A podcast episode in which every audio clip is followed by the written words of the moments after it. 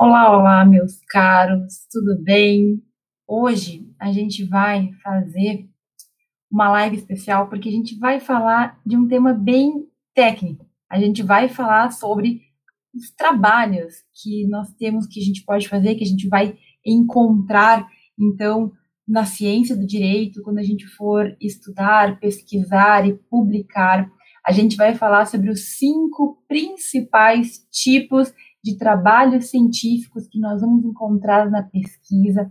E assim, já vamos começar essa live com o pé direito e tu pode compartilhar, Fiusplau, por favor, compartilha aí com os teus colegas que merecem saber sobre isso, os teus colegas que estão na faculdade, não importa o semestre, a verdade é que quanto antes a gente entender sobre esses diferentes tipos de trabalhos existentes, melhor compartilha aí, manda o um aviãozinho, faz aí, manda o link, porque esse é um tema importante. E já vou começar dizendo por que, que é tão importante.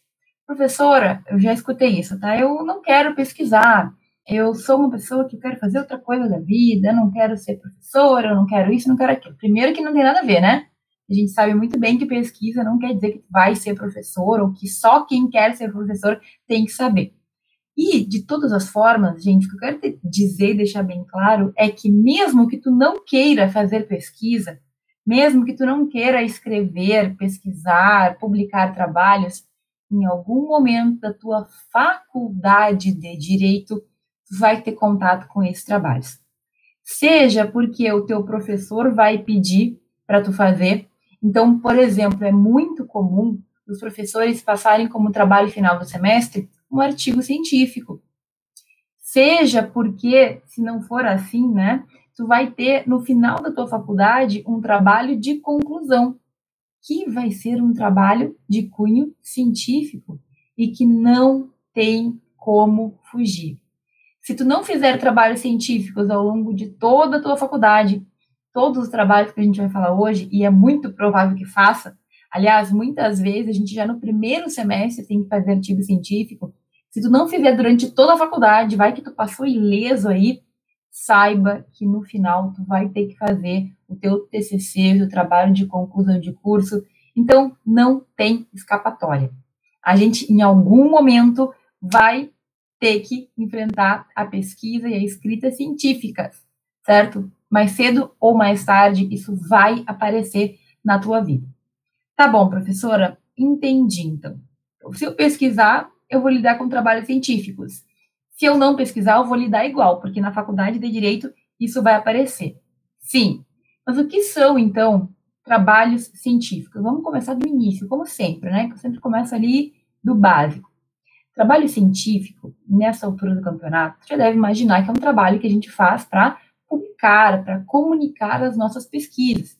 Então, como é que funciona a pesquisa de uma forma geral?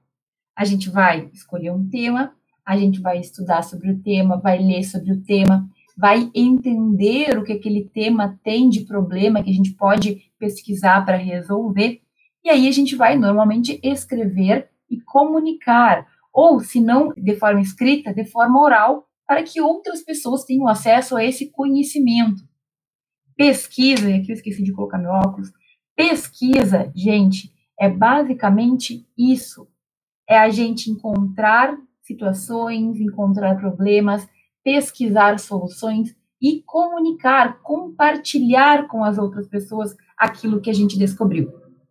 Então, significa, quando tu for fazer pesquisa, seja lá na ideia de publicar e de fazer currículo, seja porque tu tem que fazer, porque o teu professor te obrigou a fazer, tu vai ter que, de alguma forma, expor isso. Os trabalhos científicos são essa maneira que a gente tem de expor as nossas descobertas, expor as nossas pesquisas, expor aquilo que a gente encontrou de resposta para um problema científico. Professora, eu não sei nem o que é problema científico. Gente, basicamente, tu vai escolher um tema e tu vai analisar quais são as questões que tu pode responder. Eu sempre falo, eu vou ficar careca de falar, mas a gente pode responder questões muito pequenininhas que podem, no entanto, ajudar muito outra pessoa. A gente não sabe, tu não sabe o quanto de gente que só precisaria de uma respostinha, que só precisaria de alguém que se debruçasse sobre aquele assunto, porque às vezes as pessoas acham que é, é tão bobinho Ah, isso aí não vai ajudar ninguém. Só que tem gente que está precisando da tua ajuda. Então, não desclassifica, não desqualifica também nenhum trabalho, nenhum assunto, porque a tua pesquisa, por menor que seja, pode ajudar alguém. Quando a gente está no início, a nossa pesquisa ela vai ser bem tímida, mas como sempre, a gente começa num nível e a gente vai subindo, a gente vai melhorando, a gente vai deixando mais complexa a nossa pesquisa, aquilo que a gente escreve. Esse é o caminho natural. É por isso que ninguém começa com o doutorado em direito. A gente começa na faculdade, a gente pesquisa na faculdade, depois a gente faz um mestrado, depois de formado, depois do mestrado a gente faz um doutorado. Esse é o caminho mais comum que as pessoas tomam. Por quê? Porque a complexidade vai crescendo de acordo com a tua própria evolução. Então, gente, saibam que tu vai ter que começar em algum ponto. Tu vai ter que começar do início normalmente, né? Do básico. Então, com esse básico, a gente vai aprofundando aos poucos. Certo? Tá bom, professor, então eu entendi que os trabalhos são formas da gente comunicar, da gente compartilhar os nossos conhecimentos. Legal. Entendendo isso, tem que entender também que existem diferentes formas da gente comunicar esse conhecimento. Como assim, professora? Olha, existem formas mais e formas menos complexas. Lembra que eu falei? A gente vai ter uma linha de evolução. A gente vai ter uma linha dos trabalhos mais simples para os trabalhos mais complexos, ok? E aí? E aí, que não quer dizer que um trabalho mais simples é pior do que outro. Não quer dizer que porque o trabalho tem menos páginas, nossa, ele vale menos. Ele, ah, eu, não vou fazer um trabalho simples porque eu quero que meu currículo tenha mais peso, por exemplo. Cuidado com isso, gente. Eu até cuido muito no meu discurso, porque às vezes eu posso passar a imagem errada de que tu só tem que fazer trabalhos super complexos, e não é isso. A nossa trajetória, a nossa trajetória acadêmica, a nossa, digamos assim, construção como profissionais, como pesquisadores, ela tem que começar no início. E também não quer dizer que, por exemplo, porque eu sou doutora hoje, que eu não possa fazer um trabalho mais simples, um trabalho mais conciso. Não tem problema. Tudo depende do contexto, depende do que tu está pesquisando, depende do grau que tu tem de conhecimento naquela área. Então, gente, existem trabalhos, como por exemplo os artigos científicos, que a gente já vai falar, que são trabalhos que requerem um pouco mais de fôlego. O trabalho tem que ter um bom fundamento. Ele tem que, digamos assim, naquelas páginas lá, trazer bastante informação, conhecimento. Não dá para comparar um trabalho de 20, 30 páginas com um trabalho de uma ou duas, que é o caso de resumo, que a gente também vai falar mais para frente. A questão é, se eu hoje, doutor em direito, começar em um tema que eu nunca pesquisei, é muito provável que o início da minha pesquisa seja incipiente, eu estou começando. Então, eu vou fazer trabalhos mais curtos porque eu estou no início da pesquisa. Não, isso não desqualifica, isso não faz com que tu ah, não, não precise dar valor para o que tu faz, isso não faz com que o teu trabalho tenha menos valor. Entende que é normal e existem todos esses tipos de trabalhos. E o ideal mesmo é que tu passe por todos eles, que tu faça todos esses trabalhos, até para que tu saiba como que funciona. Alguns também têm motivações diferentes. Alguns trabalhos são mais curtos, porque a ideia é apresentar uma pesquisa inicial.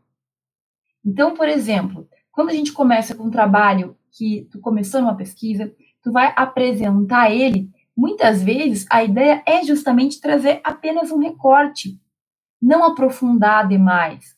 Gente, cada trabalho tem o seu motivo de ser. Cada trabalho tem a sua forma de acontecer, certo? Motivos.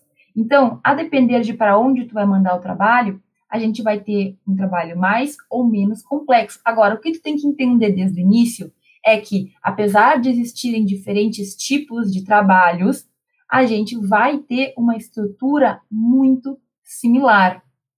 Como assim, professora?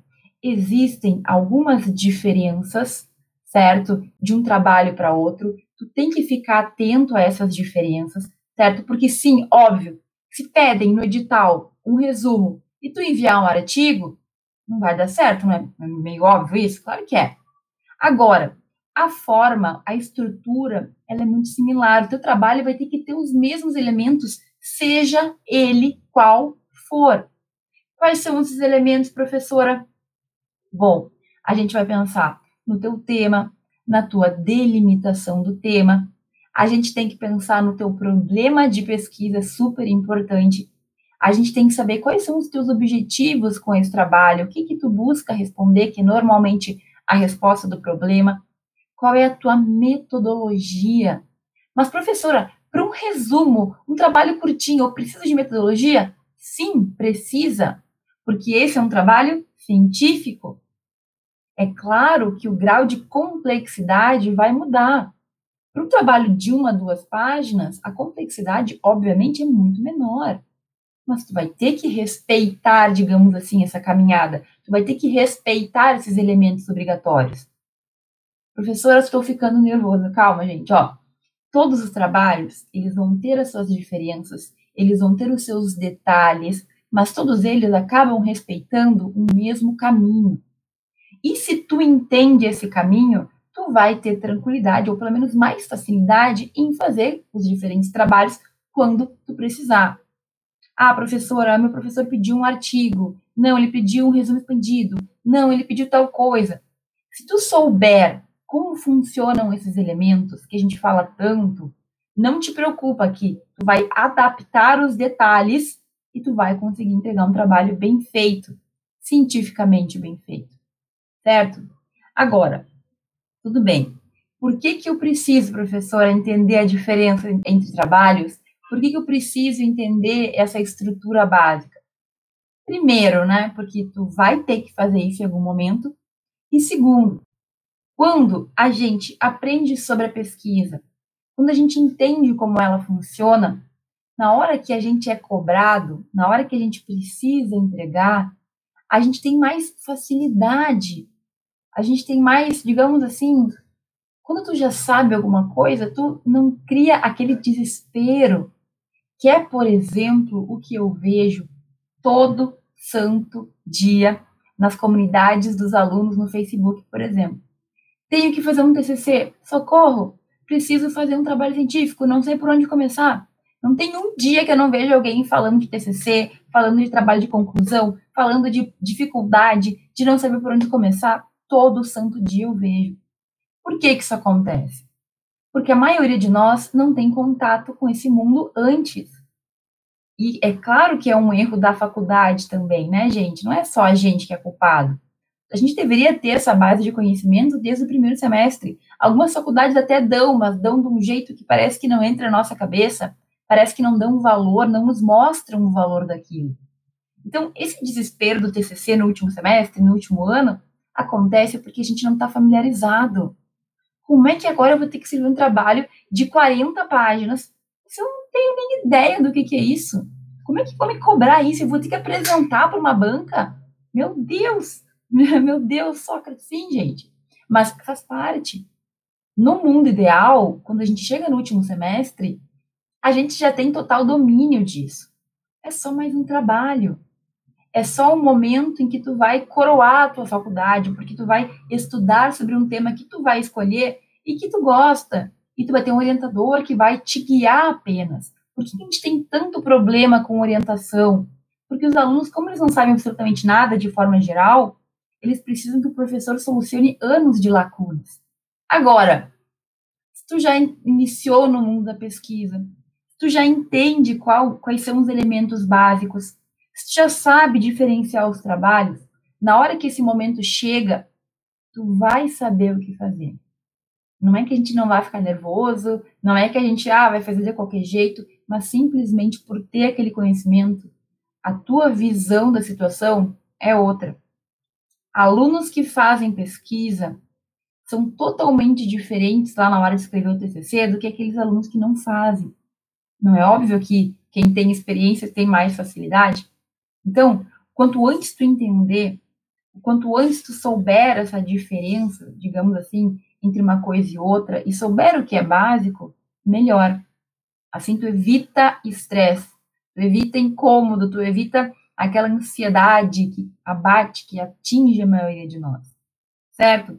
Então, assim, Tu tem que saber a diferença, porque em cada lugar que tu for submeter um trabalho, por exemplo, digamos que a gente está falando de pesquisa mesmo, né? É, quero, professor, eu quero submeter um trabalho a uma revista, um periódico, eu quero ter uma publicação numa revista. Excelente. O que, que revista costuma publicar, na maioria das vezes? Quais são os tipos de trabalhos que uma revista costuma publicar? Embora existam algumas revistas que trazem algumas possibilidades, a maioria das revistas aceita e publica artigos científicos. Artigo científico é um dos tipos de trabalho. Em outro mundo, a gente vai ter os eventos. Eventos científicos. O que, que a gente pode publicar num evento científico? Normalmente, o evento científico aceita todos eles, mas cada evento um tipo. Então, por exemplo, alguns eventos, algumas semanas acadêmicas, aceitam resumos expandidos. Alguns eventos maiores aceitam artigos e publicam artigos. Outros editais aceitam posters, quando é evento de iniciação científica, por exemplo, nas nossas faculdades. O próprio Comped tem um edital de pôster. Outros lugares vão ser é, só o resuminho, só o resumo básico. E aí, gente, a gente tem que entender essas diferenças justamente para, na hora que a gente for submeter, a gente não cometer nenhum erro básico. A gente escrever o trabalho de acordo com o que se espera do trabalho. Cada edital vai ter os seus detalhes. Professora, como é que eu vou saber o que é um, o que é outro? É muita diferença, é muito detalhe. Tu vai saber, porque na hora que a gente vai escrever para um lugar, a gente vai ler o edital com cuidado. A gente vai saber exatamente o que eles querem de nós, então fica tranquilo. O edital, as normas do jogo, elas vão estar muito claras para ti. Ah, não, professora, não, não quero pesquisar, acho que tudo isso é bobagem. Bom, o que, que a gente não pode fazer? Fechar os olhos, fingir que não existe, fingir que, a gente, não existe trabalhos, pedir para Deus, para nossa faculdade, a gente passar ileso. Não tem como, não dá. O que a gente tem que fazer? Buscar conhecimento. Quando a gente encontra o conhecimento, a gente se sente mais seguro. É sério isso. A maior parte da nossa insegurança, do nosso medo, do nosso receio vem do fato de que a gente não domina um assunto, de que a gente não sabe sobre ele. Então, só de estar aqui ouvindo o que eu estou falando agora, tu já está no caminho certo. Porque entender esses tipos de trabalho já vai aumentar a tua visão, vai abrir a tua mente para trabalhos que tu vai ter que fazer e para tua vida acadêmica, para tua vida de pesquisador, para tua vida de um aluno que publica trabalhos científicos na faculdade ainda, certo? Então, olha só, qual que é o primeiro trabalho mais, digamos assim, para mim o mais comum entre os pesquisadores, aquele que é o mais comum da gente fazer, aquele que os nossos professores mais comentam na faculdade, né? Seu professor já comentou, aquele que tem também um certo grau de complexidade. Na minha percepção, o primeiro trabalho daqueles que a gente mais vai fazer é justamente o artigo científico. Professora, o que é um artigo científico? O artigo científico é um tipo de trabalho que vai ter uma complexidade média para alta. É o tipo de trabalho mais utilizado pelos pesquisadores, pelos escritores estudiosos de um tema para comunicar, para compartilhar o seu conhecimento. Normalmente é o que as revistas e os periódicos aceitam, certo? normalmente vai ter um tamanho, uma extensão razoável. Existem alguns que vão de 20 a 30, a maioria no máximo 30 páginas, embora existam exceções. Mas veja, um trabalho de 30 páginas é um trabalho que tem que ter fôlego.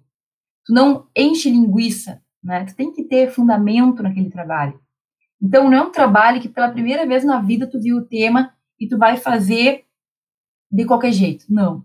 Aqui tem que ter pesquisa, a gente tem que se dedicar para poder escrever, para poder ter fundamento a nossa pesquisa, entende? E é o que a gente mais vai ver sendo publicado. Em eventos também é bem comum, certo? Nós temos artigos científicos como os trabalhos que são submetidos. Muitas vezes eles vão ser publicados nas revistas dos eventos ou então nos anais dos eventos, mas como artigo completo. Normalmente também eles vão respeitar, né? O artigo ele tem que ter aquela ordem de elementos que eu sempre falo. O tema bem delimitado, o problema, os objetivos, a metodologia, Tudo isso tem que estar tá bem redondinho para o teu trabalho ficar bom, para o teu artigo científico ser bom. Professora, meu professor pediu para fazer um artigo científico, então é isso aqui que ele falou. É um trabalho que não é superficial, é um trabalho que, que tem que ter início, meio, fim, tudo muito direitinho, tem que ter fundamento, tem que ter as referências no final. É um trabalho que ele não é difícil, mas ele, né, ele pede uma dedicação, ele pede que a gente faça com muito cuidado. Tanto é que alguns artigos demoram meses, anos para ficarem prontos. Por quê? Porque é um trabalho de fundamento, ok? É o mais comum na minha percepção. E provavelmente tu vai ter que fazer algum artigo ainda na tua vida, lembrando que muitas faculdades hoje em dia pedem um artigo científico como trabalho de conclusão de curso. Então, algumas faculdades vão pedir para que tu faça um artigo e apresente e defenda esse artigo científico. Certo? A estrutura do artigo é essa que eu te falei, é claro, os elementos mais introdução, desenvolvimento, conclusão e referências. Professora, não sei, não tenho ideia. Então, hoje, como tarefa, tu procura um artigo científico para ler, tá bom? Procura um artigo, veja como ele está estruturado, dá uma observada. É assim que a gente começa, dando uma observada, dando uma olhada, dando uma pesquisada. Ok? O artigo é o mais comum. Quais são os outros trabalhos, professora? Que é, esse é um ranking, né, gente, que não está em ordem, mas são os cinco que eu considero mais comuns e que provavelmente em algum momento tu vai ter que fazer. O segundo trabalho que eu quero que tu saiba que existe é o chamado resumo. O resumo, ele tem duas, duas modalidades, digamos assim.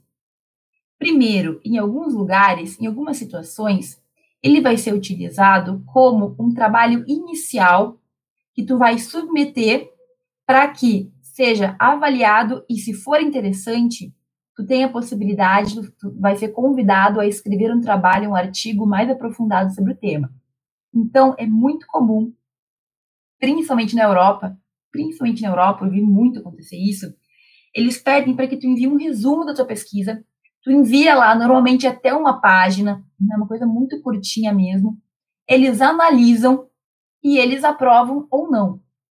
Estando aprovado, se for um tema de fundamento, se é um resumo que faz sentido, eles te dão um sinal verde para que tu escreva um trabalho, então, com mais detalhes, um artigo, um trabalho completo, e aí sim esse trabalho vai ser publicado e, inclusive, apresentado no evento lá, se tu submeteu para um evento. Isso é muito comum acontecer. Agora, existem lugares também que o resumo ele vai ser o teu único trabalho. Aonde que isso costuma acontecer? na maioria das vezes, em eventos de iniciação científica da tua faculdade ou de alguma faculdade da próxima, enfim. Lembro que na minha graduação eu participei de um evento de iniciação. O que é um evento de iniciação? São eventos que são criados para alunos, praticamente, né? Eles querem que os alunos que estão iniciando na pesquisa se aventurem. E tu tem que se sentir confortável porque foi feito para ti como estudante. Foi feito para que tu participe. Vai lá, meu filho, você joga.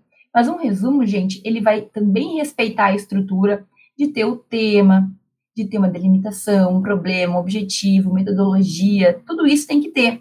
Só que ele é muito, muito, muito sucinto. Quando eu apresentei, era um limite de palavras, na verdade, que eu não me lembro o número, mas eu lembro que dava uma página mais ou menos, com referência com tudo. Então, olha, o resumo, ele é, digamos assim, aquela primeira pesquisa que tu vai fazer sobre o assunto. Ele é bem curtinho, ele tem uma extensão muito pequena, mas muitas vezes já é o suficiente para tu ir lá e apresentar. Então, na maioria das vezes, o resumo ele não vai sozinho. A gente manda um resumo para um evento e a gente apresenta de forma oral, né? A gente fala sobre o assunto, fala sobre o trabalho para quem estiver presente, certo? Então, o resumo ele é basicamente um conteúdo bem curtinho normalmente inicial, em que a gente vai começar uma pesquisa, em que a gente vai apresentar alguns resultados iniciais de uma pesquisa. E é claro, a gente pode ir aprofundando. Professora, posso começar com um resumo e depois fazer um artigo? Sim. Pode começar com um resumo, pode fazer um resumo expandido, depois que é o próximo que a gente vai falar. pode apresentar de diversas formas. É claro que o trabalho tem que ser melhorado. não vai ser exatamente a mesma coisa. Tu vai ter que evoluir na tua pesquisa. Mas o mesmo tema pode ser objeto de diferentes trabalhos científicos. Tu pode começar com um trabalho mais simples e com o tempo tu vai evoluindo, transformando em trabalhos mais complexos. Qual é o terceiro tipo de trabalho, professora, que para a senhora é um dos mais comuns? Resumo expandido. O resumo expandido, ele é um meio termo entre o resumo e o artigo. Por quê? Porque muitas vezes ele vai ter mais extensão, então ele vai ter um tamanho maior, maior número de páginas, 10 páginas, por exemplo, 5, 7, 10 páginas. Muitas vezes eles vão medir pelo número de palavras, mas a gente sabe que dá mais ou menos isso em, em página do Word, por exemplo. E aqui a gente vai ter mais do que um resumo, vai ter mais pontos de discussão do que um resumo simples, mas não chega a ser um artigo. Na maioria das vezes, e aí vai depender de para onde tu vai enviar, eles vão pedir alguns pontos para que tu descreva, né, nesse teu resumo expandido. Por exemplo, vários resumos expandidos que eu fiz, que eu tinha fazer uma introdução do tema, tu tinha que trazer a metodologia, tu tinha que trazer o teu problema de pesquisa, o que que tu queria resolver, os teus objetivos, a discussão. Então, são termos que tu vai colocar no trabalho. Introdução, metodologia, problema, discussão, conclusões. Esse é um tipo muito comum de resumo expandido, que normalmente também a gente submete para eventos de caráter de iniciação científica. Não existe proibição para um evento grande fazer um, uma submissão de, de trabalho assim, tá? Não tem problema. Não. Pode ser que, de repente, um grande, uma grande, um grande instituto aceite resumos expandidos, mas na maioria das vezes a gente vai ter isso em eventos menores na nossa cidade, na nossa faculdade, por exemplo. Agora, não existe também uma regra. Então, por exemplo, no evento da FEPOD, que é o evento que estava com é, submissões de trabalhos abertos até pouco tempo atrás, foi até dia 14 de fevereiro, eles aceitaram resumos expandidos. Então, os alunos submeteram resumos expandidos, no entanto, o formato que a FEPOD pediu era diferente desse formato que estou te falando agora. A FEPOD fez um formato que era basicamente um artigo reduzido.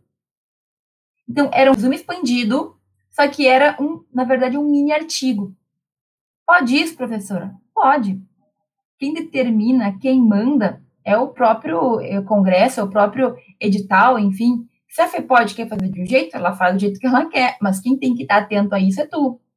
Então, nesse evento da FEPOD, era um trabalho de até 10 páginas que tinha que ter todos os elementos de um artigo. E aí, o artigo ele é composto por vários pontos, né? O resumo, o título, resumo, as palavras-chave, tudo isso em inglês, introdução, desenvolvimento, conclusão, referências. Entende que a gente tem que ficar atento no fim das contas, no final das contas, a gente tem que ficar atento ao que o edital nos determina. Mas o resumo expandido, ele está muito presente, principalmente porque ele tem uma extensão maior do que o resumo, então nos dá mais espaço para escrever, mas ele é mais sucinto do que um artigo. Então é mais fácil para os avaliadores corrigirem, é mais acessível para os alunos também, porque se sentem mais confortáveis em ter que escrever 10 páginas e não escrever 30. Vai ter um aprofundamento, obviamente, também menor do que um artigo científico, mas não deixa de ser um trabalho que te coloca na pesquisa, que te faz também muitas vezes apresentar. A maioria desses trabalhos a gente vai apresentar para outras pessoas em eventos, e aí tu vai te desenvolvendo tu desenvolve a tua escrita, tu desenvolve a tua pesquisa, a tua independência na pesquisa, na verdade, tu vai entender mais do assunto, tu vai ter que falar, tu vai ter obrigatoriamente que desenvolver a tua oratória. Então, todos eles nos trazem, em maior ou menor, menor grau, isso aqui que eu estou falando, esses, todos esses benefícios. É por isso que eu falo que não existe melhor ou pior. Existe o que tu consegue fazer no momento e que tu vai te desafiar a fazer. Certo? Quarto tipo, então, Pôster. Às vezes, os eventos, normalmente é evento que tem pôster, certo? Eles também chamam de banner. O que, que é isso? Aqui é um pouquinho diferente. Aqui a ideia é justamente uma comunicação oral e visual. Não é só tu lá apresentando. Não. Tu vai, primeiramente, submeter um resumo, na maioria das vezes, certo? Tu submete um resumo. Se aprovado, tu vai transformar aquele resumo num pôster, num banner. Então, é o seguinte: tu vai fazer no computador, tu vai mandar para uma gráfica, que é especialista nisso, essas gráficas maiores fazem, e eles vão imprimir um negócio gigante, assim, de um metro, por, sei lá, tem umas medidas corretas. Isso, quando for presencial, tu vai, levar, vai enrolar o teu banner, vai levar, vai pendurar o teu banner e vai ficar lá no aguardo do avaliador chegar para tu apresentar para ele a tua pesquisa. É bem diferente, o banner é bem diferente dos outros, bem diferente pela forma como a gente expõe. Mas a parte da pesquisa é igual, entende? Tu vê como tudo tem a mesma base? O que difere são alguns detalhes. Então, o banner, o pôster, é um tipo de apresentação que se volta muito mais para a tua oralidade e também para o visual, porque na maioria dos eventos, quando eles são presenciais, as pessoas, os apresentadores colocam seus banners, ficam a tarde inteira ali, né, no, no local da exposição, e aí vem o avaliador, tu apresenta, ele te avalia, só que no meio disso tudo, é muito comum outras pessoas passarem, olharem teu trabalho, pedirem explicação, e tu apresenta uma, duas, três vezes, meio que perde aquele formalismo que a gente tem muitas vezes nos eventos. Porque a gente fica lá ansioso, nervoso, porque tem que apresentar para um avaliador. Mas aí, às vezes, tu apresentou para uma pessoa que estava passando, um, um, conhecido pediu explicação, perguntou das imagens, perguntou do que está escrito ali. Tu vai explicando. Se torna algo muito natural. E é muito legal de fazer. Eu apresentei vários pôsteres na minha graduação e depois no mestrado. É diferente. É uma experiência diferente. Às vezes, quando chega o avaliador, já falou tanto daquele assunto que tu meio que repete, meio assim, ah, de novo, mas é isso, isso, isso, aquilo. Sabe, tu perde a ansiedade, o nervosismo que às vezes isso gera. Mas é uma experiência muito legal. No Comped, eles estão fazendo virtual agora, em razão do momento que a gente está vivendo. Então, os alunos entram na sala virtual e eles colocam esse pôster, né, que é uma imagem que eles enviam, e aí eles vão explicando ali todo mundo ao mesmo tempo, cada um fala de uma vez, né, óbvio. Mas é um pouquinho diferente, igual, traz, apesar de diferente, nos traz essa experiência que é muito interessante de apresentar, de falar de uma pesquisa, de falar sobre algo que a gente se esmerou para entender melhor. Certo? Então, eu falei de artigo, que é o mais complexo, eu falei de resumo, que é o mais simples, resumo expandido, que é o meio termo, o pôster, que é um resumo de formato diferente, que nos traz outras experiências, e eu quero falar de mais um trabalho que esse sim vai passar pela maioria de vocês, a depender da instituição. Mas eu quero falar sobre a monografia. A monografia, gente, ela é um trabalho muito similar a um artigo. Muitas vezes é o que o nosso a nossa faculdade vai pedir para TCC, certo? E no entanto, apesar de muito parecido com o artigo, ela tem uma extensão maior. A monografia muitas vezes é pedida no TCC, mas também muitas vezes é o trabalho de conclusão de pós-graduações do tipo especialização. É um trabalho que é mais intenso que um artigo, ele é maior, ele tem mais aprofundamento, certo? Ele requer um cuidado maior, ele é mais burocrático, ele pede, então, alguns detalhes a mais que um artigo não pede, como capas, é, a questão de tabelas, se for necessário, de lista de figuras, ilustrações. Existem cuidados maiores para uma monografia. Ela é mais extensa, ela é mais complexa, ela pede um aprofundamento maior e ela costuma, digamos assim, ter pelo menos umas 40 páginas entre a introdução e a conclusão. Isso vai variar, tá, gente? De instituição para instituição, do que para onde está escrevendo, mas quase sempre é assim. E a monografia também a depender da tua instituição, pelo menos na minha faculdade foi assim. Quando eu me graduei, e na faculdade que eu dava aula também, tu fazia uma monografia com todo o fundamento, né? Com toda a formalidade, e tu apresentava para uma banca, porque era o trabalho de conclusão de curso. Então, a monografia, ela é um artigo, mas um pouco mais intenso. Se a gente fosse colocar na hierarquia dos trabalhos, eu acho que eu colocaria resumo, hierarquia da dificuldade e da complexidade, né? eu colocaria resumo e pôster, depois resumo expandido, depois os artigos e, por fim, a monografia. São trabalhos que requerem cada um seus detalhes, mas que não é porque um é mais complexo do que o outro que a gente tem que entender que o primeiro não tem valor. Tem muito valor, sim, principalmente se estiver no início da tua carreira científica de pesquisador no direito, certo? Todos eles, então, que eu falei aqui, a monografia, o último mais complexo, muitas vezes vai ser o encerramento do teu curso de direito, o encerramento de uma pós-graduação que tu fez, mas também não é nenhum bicho de sete cabeças. Tu lembrar dessa ordem que eu falei, dos elementos básicos metodológicos, mais uma vez, para entrar na tua cabeça. Tema, delimitação, problema, objetivos, metodologia, esses são os elementos obrigatórios. Com isso, tu faz qualquer um desses trabalhos. É por isso que é importante a gente entender como se faz qualquer um deles. Porque se tu entender a base de alguns, depois, de algum deles, depois tu apenas adapta. Depois tu vai buscar os detalhes, tu vai tentar entender o edital, certo? E isso é muito tranquilo quando a gente tem uma segurança. Quando a gente tem a base dos trabalhos científicos, que é uma coisa importante. Tem que ter a base, tu tem que saber o caminho. Sabendo o caminho, não tem erro. A gente consegue fazer qualquer trabalho científico, certo? Eu vi aqui que a Leandra comentou que na faculdade dela, o banner, o TCC é um banner, o TCC é feito com base num banner. Pode ser também, certo? Depende muito da instituição. Cada uma das nossas faculdades vai ter aí os seus detalhes. E é importante que tu saiba de antemão para te preparar. Mais uma vez, todo esse conhecimento, todo esse conteúdo aqui, ele serve para que tu te prepare se tu sabe como é, tu não tem aquela ansiedade depois quando tem que fazer alguma coisa. Então, é basicamente entender a diferença entre os detalhes que cada um desses trabalhos vai ter. Como eu falei, alguns são maiores, alguns são menores, alguns são mais complexos, outros são menos complexos, mas sabendo o caminho, tu consegue fazer qualquer um deles. Existem outros trabalhos, professores científicos? Sim, existem. Existem outros que vão ser, a maioria deles em nível de pós-graduação, como né, o caso da dissertação, o caso da tese de doutorado. Mas, nesse momento, está na faculdade, entendendo desses cinco, já está muito bom. Certo? Entendendo, depois, quando tu quiser, tu busca saber mais, tu pode pesquisar, tu pode ver mais vídeos que eu falo sobre isso. A verdade é que tu tem que ter uma boa noção. O passo inicial é ter a noção de tudo isso, para depois tu evoluir, fazer um, fazer outro, saber como se virar e tudo mais. Ok, gente?